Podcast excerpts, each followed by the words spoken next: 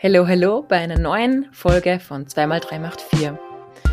Heute sprechen wir über das Praxishandbuch Next Level Work, das das Zukunftsinstitut veröffentlicht hat und es wurde von Ali Maloji geschrieben. Vicky, hallo, wie geht's dir? Hallo Lisa. Ja, mir geht's sehr gut. Ich hoffe dir auch in Rotterdam. Ich freue mich die ersten Heute bin ich nicht in Rotterdam, Vicky. Stimmt, du bist gar nicht in Rotterdam. Genau. Vergessen. Ich war heute schon ein bisschen im Stress, weil ich mein Podcast-Setup im Airbnb in Lissabon aufgebaut habe. Und kurz vor Recording natürlich irgendwo über mir wurde es wurde gebohrt und ja, es ist sehr spannend gewesen, der heutige Vormittag. Aber die technischen Hiccups, die gehören dazu. Ja, ich freue mich auf ähm, eine neue Folge, auf ein neues Thema und ganz besonders freue ich mich ähm, mit euch gemeinsam über das Handbuch, Next Level Handbuch vom Zukunftsinstitut beziehungsweise von Ali Malocci zu sprechen. Und es ist wirklich sehr, sehr empfehlenswert, das gleich mal vorab. Eine riesengroße Inspirationsquelle, sehr viele gute Inputs dabei und ja, Lisa, hast du schon erste Insights, die du aus dem Handbuch teilen möchtest? Oder Vielleicht noch Fragen? vorab ähm, ganz kurz, was ist das Zukunftsinstitut eigentlich? Mhm. Ähm, das wurde 1998 gegründet und es dreht sich dort alles um Trend- und Zukunftsforschung. Horx ist sicher ein Begriff. Ähm, er hat es mit, ähm, mitgegründet und Harry Gatterer ist auch ein Mitbegründer und ja, es ist eine super Quelle. Schaut mal auf die Website. Man bekommt dort echt total viele Inputs zum Thema Megatrends. Man kann total viel lernen. Es sind sehr viele Ressourcen auf der Website und unter anderem auch dieses ähm, Praxishandbuch. Wir haben das gratis zur Verfügung gestellt bekommen, möchten aber gleich vorweg sagen, dass diese Folge nicht gesponsert wurde. Und ja, wir haben uns total darüber gefreut und das natürlich gleich verschlungen, weil das so super zum Podcast passt und unserem Thema. Und heute werden wir euch daraus berichten und einfach auch viele praktische Tipps euch mitgeben. Und ja, magst du noch kurz was zum Ali Maloji sagen, Vicky? Ja, total gern. Also kurz das Zukunftsinstitut vorgestellt. Jetzt stellen wir natürlich auch noch den Halimaloji vor. Äh, er ist Co-Founder von der Internetplattform Watcher aber in den letzten Jahren hat er sich wirklich als, sage ich mal, der Speaker, Inspirationsgeber für Politik und Wirtschaft entwickelt. Er ist wirklich Experte für New Work und für Bildung. Ähm, er tritt vor 5000 Personen genauso auf wie im, im Coaching mit einzelnen Personen. Er ist EU-Botschafter mittlerweile und ich glaube sogar von der UNICEF ähm, Ehrenbeauftragter. Genau.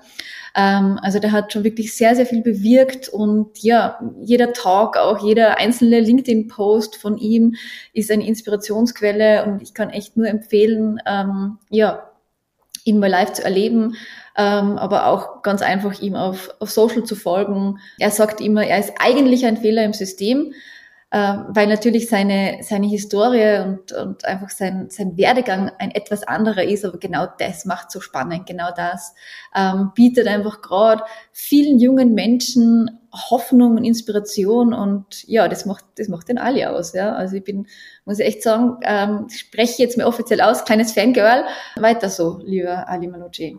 Ja, und cooles Handbuch. Starten wir rein, oder? Genau.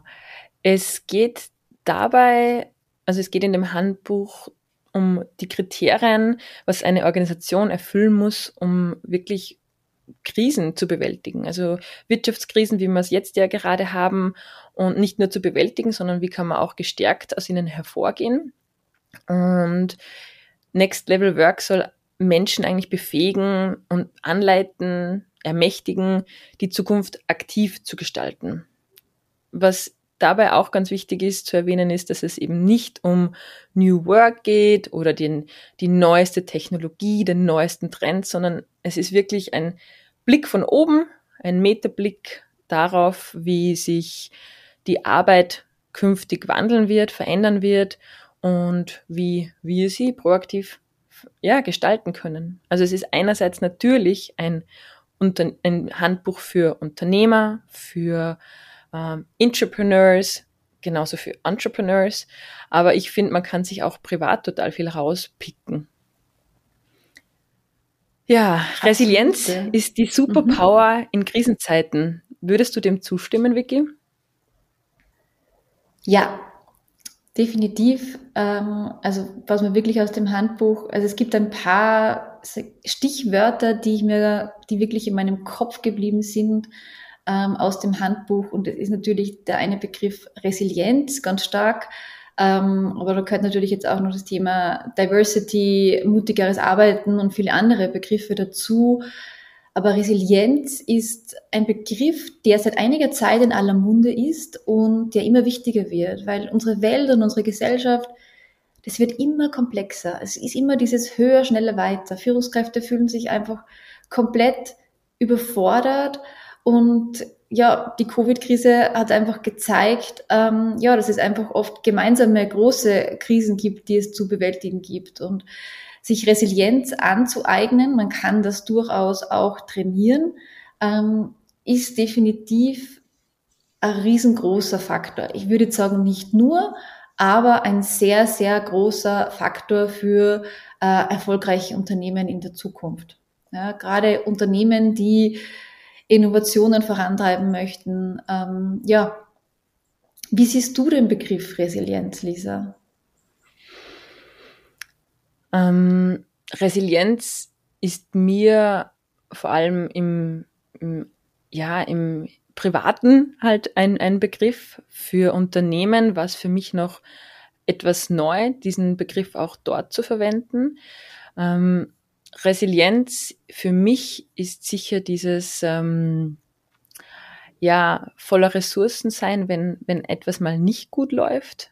Diese ein, ein resilienter Mensch oder auch ein resilientes Unternehmen für mich ist jemand oder etwas, das nicht in der Schockstarre dann verharrt, wenn es mal wenn es mal eine schlechte Situation gibt, wenn es mal eine Krise gibt und es ist auch so für mich ein, ein Muskel, den man trainieren kann, glaube ich. Also Resilienz ist nicht etwas, mit dem man äh, geboren wird, sondern es ist etwas, was man sich im Laufe des Lebens aneignet.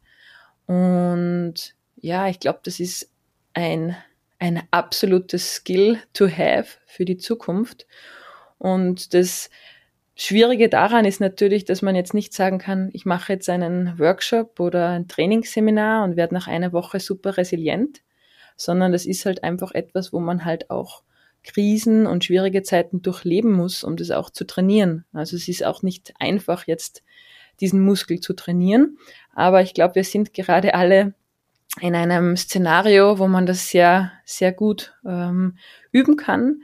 Und das ist auch ein Punkt, der mir eigentlich sehr gut gefallen hat in diesem Handbuch, dass man Krisen nicht als was Negatives sieht, sondern dass Krisen ganz oft Chance für was Neues ist. Im Handbuch wird auch die Lazy Eight Theorie oder das Modell vorgestellt. Ähm, unbedingt auch mal reinlesen. Es geht dabei um eine Selbstreflexion, die man für sich selber verwenden kann, aber genauso als Unternehmen, als Team, als Abteilung mit Mitarbeitern, wo es eigentlich um den Prozess geht, wie, durch welche Phasen geht man hm, von der Gründung bis zur Krise und dann eben dieser Pivot, wie geht man mit der Krise um? Ähm, geht man wieder in, in die Neugründung oder schafft man, schafft man die Krise zu durchstehen? Wie, wie schaut dieser Wandel aus? Und da ist die Krise ein fixes, fixer Bestandteil von diesem Modell. Also nicht etwas, was von außen plötzlich hereinkommt, sondern Krise ist, ist Teil von unserem Leben, ist Teil von, vom Unternehmertum. Und das finde ich macht das Ganze auch etwas leichter. Es klingt vielleicht jetzt seltsam, aber wenn man weiß, das gehört einfach zum Leben dazu, dann nimmt man es auch anders, weil wir werden sicher noch viele Krisen durchleben. Und das ist genauso wie die Resilienz auch etwas, wo man halt einfach, ja, krisensicherer, kann man das so sagen, ja, werden kann. Und jede, durch jede Krise lernt man wieder etwas. Und ich habe das recht spannend gefunden, wie man diese fünf Eckpfeiler, die genannt werden von Resilienz, was macht eigentlich ein resilientes Unternehmen aus? Und da wurden die Punkte Diversität, Kreativität, Robustheit, Antizipation und Ausdauer genannt. Und das habe ich eigentlich total gut gefunden und auch sehr inspirierend, sich das mitzunehmen, weil dann kann man wirklich so diese Eckpfeiler durchgehen. Wie kann man resilienter werden als Unternehmer, aber auch persönlich?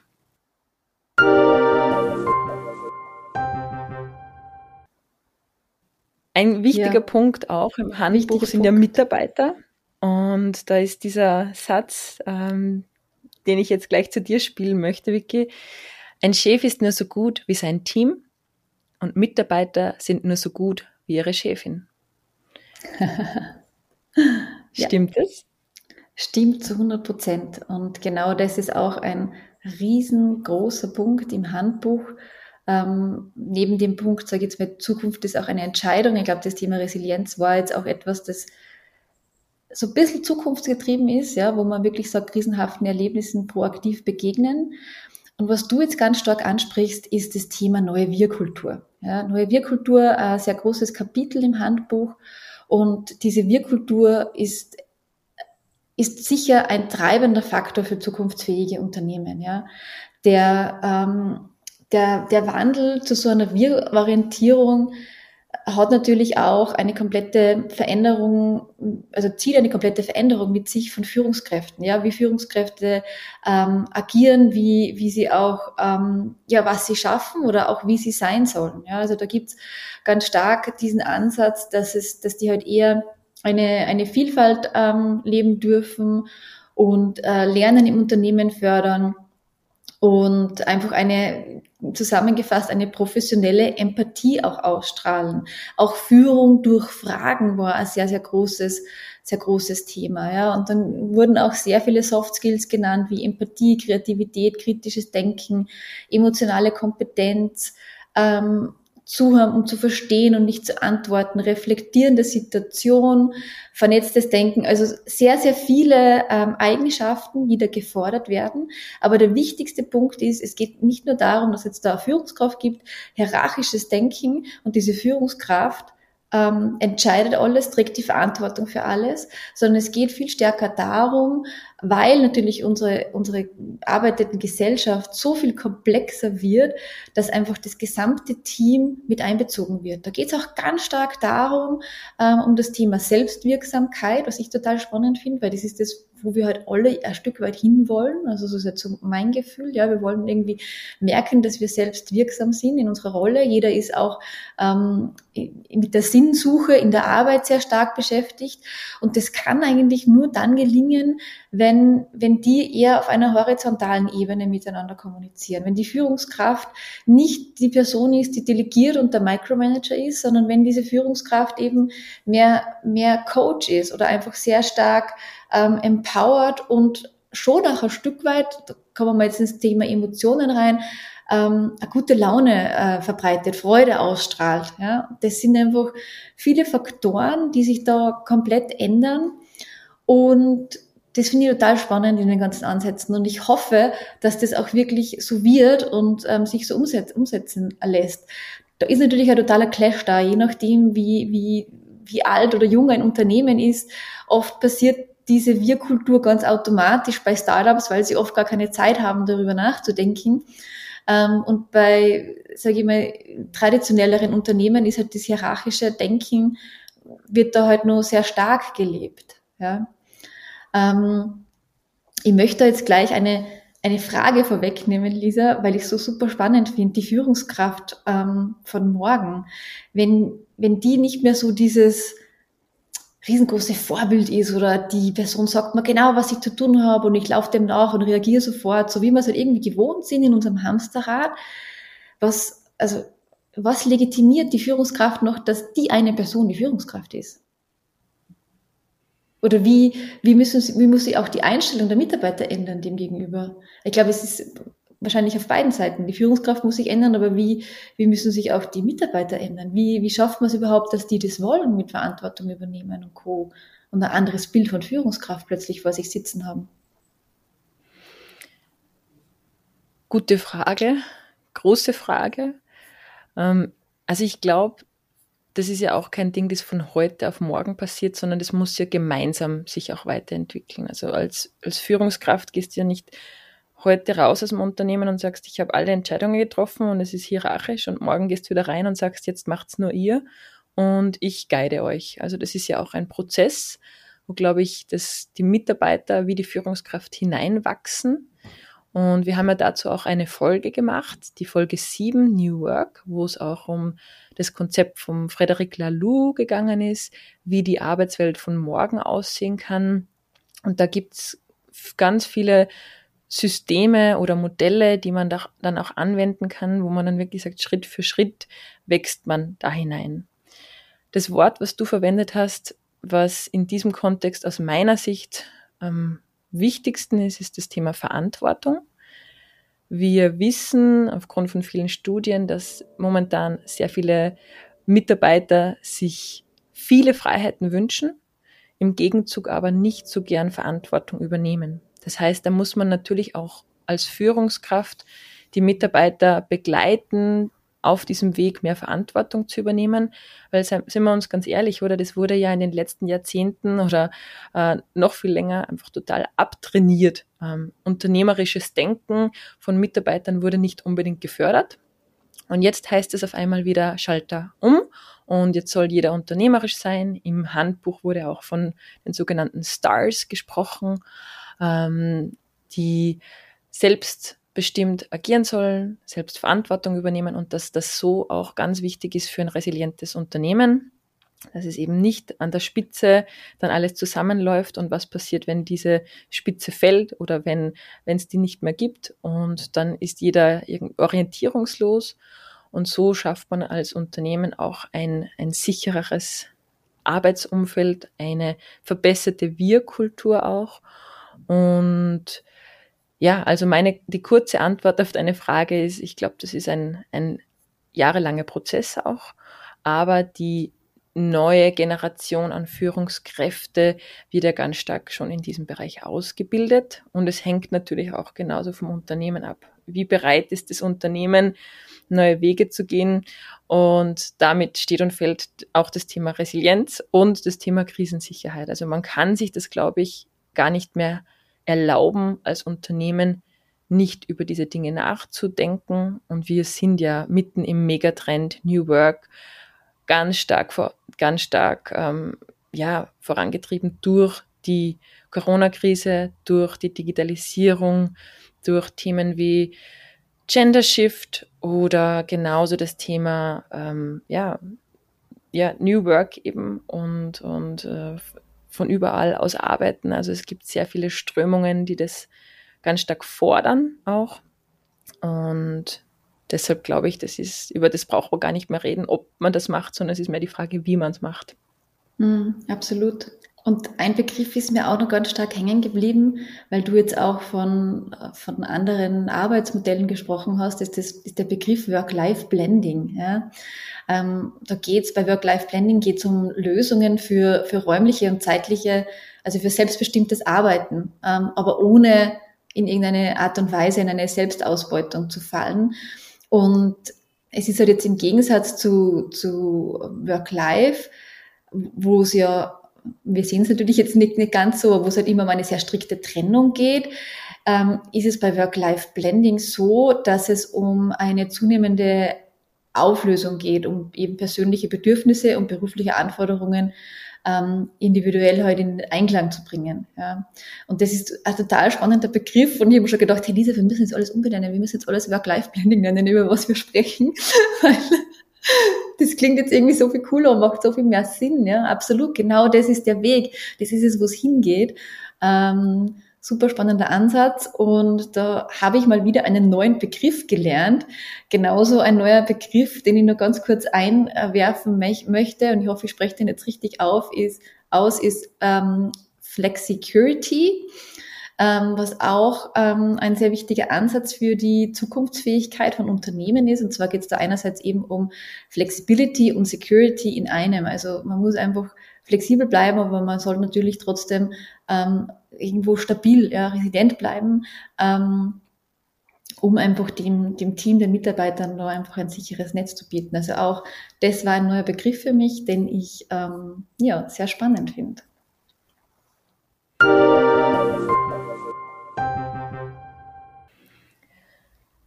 Ein Begriff, der mir etwas, mh, mm, ja, wo ich mich gefragt habe, das, das steht eigentlich total im Widerspruch. Ähm, es wird im Handbuch argumentiert, dass es für eine Wir-Kultur eine professionelle Empathie benötigt. Mhm. Und dann habe ich mir gedacht, was ist bitte eine professionelle Empathie?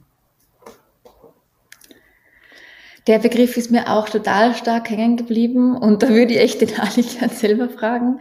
Aber ähm, ich glaube schon, dass es ein Stück weit geht, ja, dass man sagt, das ist, man ist empathisch, aber man kennt diese, das Thema Empathie kennt man halt sehr stark nur aus dem Privaten, ja, wenn man einfach für, für jemanden da ist und sich, sich in jemanden hineinversetzen kann, wo einfach wirklich eine sehr große emotionale Nähe passiert.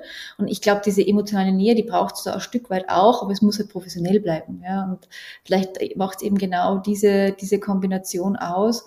Und das Thema Empathie bringt mir jetzt auch ganz stark nochmal zu dem, zum letzten Kapitel, wo es um die, um die Kraft der Emotionen geht, ja. Und das finde ich, finde ich auch total spannend oder finde ich sogar gut, weil es wird dann immer so, es wird immer sehr, also es ist einfach wichtig, dass die Emotionen ein, die sind ein, einfach ein großer Teil von uns und wir können unsere Emotionen nicht unterdrücken, aber ähm, Emotionen können einfach genutzt werden, wenn man ähm, reflektiert und achtsam damit umgeht. Also wenn man einfach mit, gerade mit den eigenen Emotionen so ein Stück weit ein bisschen Selbstführung betreibt, ähm, wo man, ähm, ja, wo einfach Emotionen genutzt werden können, um auch wirklich ver also Veränderungen voranzutreiben. Und das habe ich auch ähm, richtig cool gefunden. Also da geht es auch dann nochmal darum, wie, wie Emotionen auch wirken, dass die halt natürlich einerseits informativ, ähm, motivierend und sozial wirken können. Und was mir dann da auch noch ganz stark hängen geblieben ist zum Thema Emotionen, war dann einfach zwei Begriffe. Das eine ist Dankbarkeit und das andere ist Neugierde. Ähm, genau, was so ein bisschen nochmal das Ganze für mich äh, zusammengefasst hat. Aber Emotionen dürfen sein, aber man, ja, es ist völlig in Ordnung, wenn man damit achtsam umgeht. Ein Sie müssen sogar sein. Also ich würde argumentieren, ja, genau. sie müssen sein. Ein ja, Arbeitsumfeld absolut. ohne Emotionen, das, das funktioniert nicht mehr. Da, da kommt, bleibt keiner im Unternehmen, glaube ich. Genau. Da kann keine Wir-Kultur entstehen. Genau. Ein riesengroßes Thema, was noch äh, Teil vom Handbuch ist, was ich nur ganz kurz ansprechen möchte, beziehungsweise das Thema, was ich auch gern zu dir spielen möchte, Lisa, ist das Thema Diversity, Diversität. Ja, über das wird sehr viel geschrieben, wie wichtig das ist, dass, die, dass das Team, dass die Mitarbeiter, dass das ähm, einfach auch ein wirklich ja, zukunftsentscheidender Faktor ist, dass das Team mit einer großen Diversität aufgestellt ist. Wie siehst du das und wie hast du das verstanden, das Thema? Ja, also da braucht man gar nicht drüber diskutieren, weil das ist einfach so, also diverse Unternehmen sind sind resilienter. Äh, und es gibt auch eine McKinsey-Studie dazu, die herausgefunden hat, dass Unternehmen mit einem, mit einer hohen Gender Diversity haben eine 25 Prozent höhere Wahrscheinlichkeit, überdurchschnittlich profitabel zu sein. Punkt. Wir brauchen Gender Diversity, wir brauchen aber genauso ähm, also es muss viel weiter gespannt werden. Es muss auch das Thema ähm, Silver Society mit einbeziehen. Ich glaube, es ist ganz, ganz wichtig, dass man auch das, sagen wir, die Weisheit oder das Wissen des Alters nicht verliert und nur in, in die Jugend schaut oder nur in die nächste Generation. Wir müssen das, wir müssen da eine gute Brücke bauen, weil man kann so viel lernen von der neuen Generation oder die, die Generationen ähm, können sehr viel voneinander lernen. Und jetzt sind wir ja mitten im riesengroßen Thema Gender. Ähm, also Gender Diversity ist nochmal viel, viel größer geworden in den letzten Jahren oder viel ähm, präsenter durch unterschiedlichste Movements auch.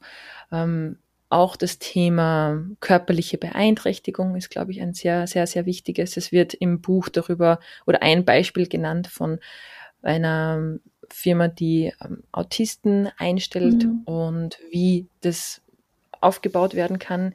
Ich denke da ganz viel auch an Rotterdam. Bei uns in der Nachbarschaft ist auch ein Café und ähm, da sind auch viele Angestellte, viele Kellner und Kellnerinnen, die auf die eine oder andere Weise körperlich beeinträchtigt sind.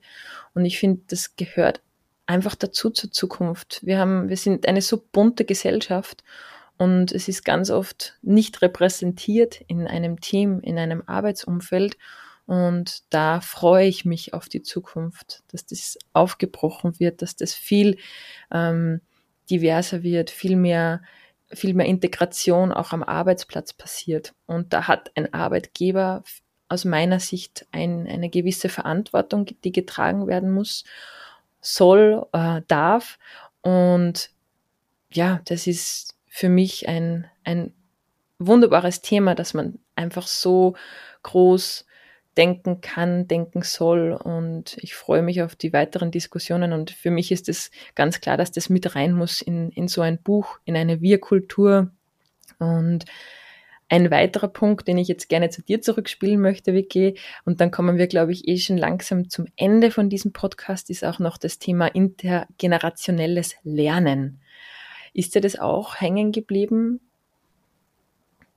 Mhm, das ist mir auch ein Stück weit hängen geblieben, äh, wie, ja, wie einfach jung und alt gemeinsam Dinge, Dinge erlernen und wie man eben das Potenzial, so wie es das du auch schon angesprochen hast, von jung und alt gemeinsam nützt und nicht nur auf die Jungen schaut, sondern eben auch sehr viel von einer älteren Generation lernen kann. Und eben das kann man nur dann schaffen, wenn eine Diversität im Team gegeben ist und man nicht sagt, okay, die Alten raus oder, oder, oder umgekehrt, dass man sagt, man, man zählt irgendwie nur auf ähm, auf eine, also auf einem gewissen Alter werden Personen eingestellt, weil sie Erfahrungswerte haben, sondern auch da die, die Jungen fördern. Das finde ich schon super spannend. Was mir, was mir dazu nur kurz einfällt, ist zum Beispiel eine New Work, ähm, das ist natürlich jetzt ein bisschen abdriftend, aber eine New Work ähm, Methode dazu ist dieses Working Out Loud, wo man ja auch gemeinsam Arbeitstechniken lernt und kooperativ zusammenarbeitet. Also das ist auch nochmal ein spannender Ansatz, also da gern auch nochmal nachschauen. Und nochmal kurz zurück zum Thema Diversity. Also ich freue mich auch riesig drauf, weil da geht es einfach um uns Menschen. Ja, da geht es einfach um unsere Gesellschaft und um dieses wir alle und um dieses, ja, jeder, jeder darf und soll einfach offen sein und das auch lernen. Und ähm, ich, also ich freue mich da auch selber drauf, da noch ganz, ganz, ganz viel zu lernen zu diesem Thema, weil ähm, man sagt immer, ja, ja, bin eh total offen, aber das, das sind wir teilweise gar nicht. Und da können wir noch so viel lernen. Jeder, jeder Einzelne von uns kann da noch so viel lernen. Und im Handbuch. Diese Unconscious auch, Bias, oder? Der kommt genau, genau. vor. Mhm. Und, und was auch im Handbuch drinnen ist, ist diese, diese Blindspot-Analyse bei sich selbst. Und auch das, also es gibt so viele Dinge, die da drinnen sind. Ähm, die wir da echt empfehlen können. Also diese Blindspot-Analyse mal auschecken oder eben das Modell Field of Stars, ähm, was du angesprochen hast. Ähm, ja, super spannend. Und deshalb großes Kompliment an den Ali Malocci und an das Zukunftsinstitut zu diesem Handbuch. Und ja, vielleicht nur ein paar abschließende, abschließende Worte. Welche Begriffe, welcher Satz ist dir hängen geblieben, beziehungsweise vielleicht, Lisa, magst du auch nochmal zurückgehen zu unserer ausgehenden Fragestellung? Ähm, ja, gerne. Also wir haben uns ja zu Beginn die Frage gestellt, oder der Ali Maloggi hat sich die Frage gestellt, welche Kriterien muss eine Organisation erfüllen, um unvorhersehbare Ereignisse auszuhalten und gestärkt aus ihnen hervorzugehen. Und da haben wir jetzt ja schon viele Punkte vom Handbuch geteilt, vom Next Level Work. Und schaut euch das unbedingt an, ähm, wenn ihr Führungs, wenn ihr schon in einer Führungsposition seid, wenn ihr in eine Führungsposition gehen möchtet, wenn ihr Unternehmer seid, wenn ihr euch selbstständig machen möchtet, also dieses Buch, ähm, dieses Handbuch ist wirklich eine total feine, praktische, sage ich mal, ich sage es jetzt einmal wirklich so als Bibel. Äh, ich bezeichne es jetzt einfach mal so. Und ja, ich finde es total cool aufgebaut, auch mit den Kapiteln. Dann gibt es zu jedem Kapitel auch noch ein, ein Audio-File dazu, das man sich anhören kann. Es gibt ähm, Slides dazu, damit man das dann auch in die, ins Unternehmen gleich tragen kann. Also wirklich durchdacht, praktisch. Sie versprechen, sie halten das Versprechen. Es ist ein praktisches Handbuch und wir ja, wir freuen uns auf mehr Studien. Ich hoffe, wir können in Zukunft auch äh, noch über andere Studien oder über andere Handbücher vom Zukunftsinstitut berichten. Und genau, vielleicht noch von dir, Vicky, was ist dir am meisten hängen geblieben? Was ist mir am meisten hängen geblieben? Hm, es sind viele Begriffe, die mir hängen geblieben sind, aber ich werfe sie einfach mal so in den Topf und spreche sie nochmal aus. Resilienz, Nummer eins, das ist definitiv, was am meisten hängen geblieben ist. Diversität, mutiges Arbeiten, für das steht Ali Minuti ganz stark, ja, mutiges Arbeiten, Empathie und eines meiner neuen Lieblingsformulierungen, kritischer Zukunftsoptimismus. Oh ja, das liebe ich auch. Das ist perfekt. Kritischer Zukunftsoptimismus. Traumhaft. Ja, es ist so. Krisen, Krisen sind da, sie werden immer, immer weit, also sie, sie werden immer kommen. Jeder hat, jeder hat Baustellen, äh, die Gesellschaft hat Baustellen, wir alle haben Baustellen und Krisen und die haben wir zu bewältigen. Und wir dürfen uns, ja, wir dürfen dem Ganzen proaktiv begegnen oder wie das in der, in der Resilienzzeit heißt, ähm, irgendwie so ähm, krisenhaften Erlebnissen, ja, proaktiv begegnen. Ja, genauso heißt es auch in der Resilienz und ähm, sie dann einfach ein Stück weit zu minimieren oder einfach zu überwinden, dass man, weil, weil ja, Krisen kann man eben nicht verhindern. Richtig, die gehören dazu. Genau. Vielen Dank, ja, dass ihr wieder reingehört habt in unseren Podcast. Wir hoffen, ihr habt euch viel mitnehmen können aus dieser Folge. Wir werden natürlich auch wie immer Links und Ressourcen in den Shownotes für euch aufbereiten und folgt uns gerne auch auf Instagram. Und ja, was bleibt noch am Schluss, Vicky? Nicht vergessen, wir machen uns die Welt. Wieder, wieder, wie sie uns gefällt. Vielen Dank fürs Dabeisein. Macht es gut. Tschüss.